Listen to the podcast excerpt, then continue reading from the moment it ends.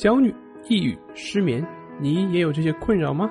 李洪福老师新书《情绪自救》教你摆脱的具体方法，快来读读吧。大家好，我是心理咨询师曹春霞，我们的公众号是“重塑心灵心理训练中心”。今天我们要分享的话题是：五分钟让自己成为生活中的优胜者。不知道你在生活中是否经历过这样的场景？公交车已经缓缓驶出站台，你奋力的奔跑，拍着车门，在司机一脸嫌弃的表情中，尴尬的挤上了车厢。还有公司打卡的时间马上就要到了，但是早点摊前却排着一条长龙，你只能摸摸肚子，自我安慰：今天就当减肥了吧。不吃了。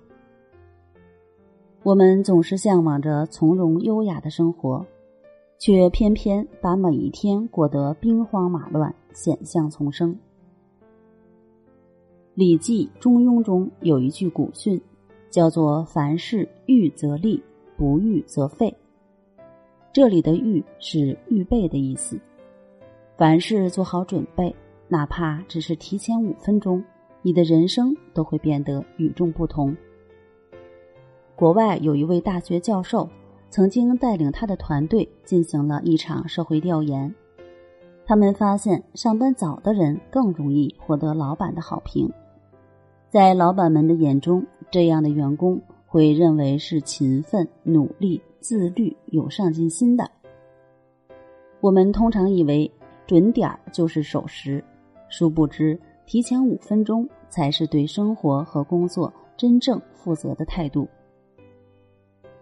法国科学家巴斯德有一句名言：“机遇只偏爱那些有准备的头脑。”成功者之所以成功，也许只比你提前了五分钟而已。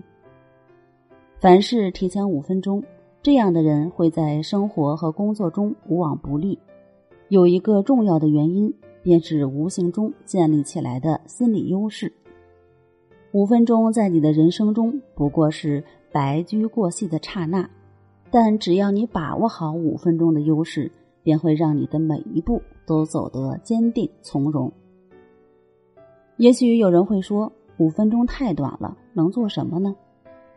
在现在职场有一个术语叫“时间颗粒度”，就是一个人安排时间的基本单位。大家知道比尔盖茨吗？一位外媒记者曾经这样描述自己和比尔盖茨见面的经历：在盖茨的行程表中，很多事情都是在五分钟之内做出决断的。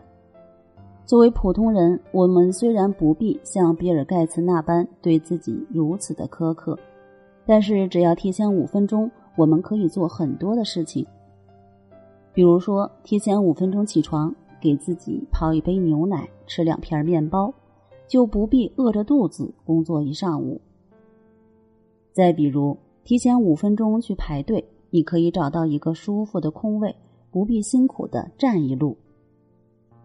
还有呢，提前五分钟去赴约，可以去洗手间整理一下发型和衣服，让你变得更加优雅得体。凡事提前五分钟。可以避免忙中出错，而把握好每一个五分钟，然后将这些五分钟不断的累计起来，他们会让你的一生受用无穷。好了，今天的内容我们就分享到这儿，那我们下期节目再见。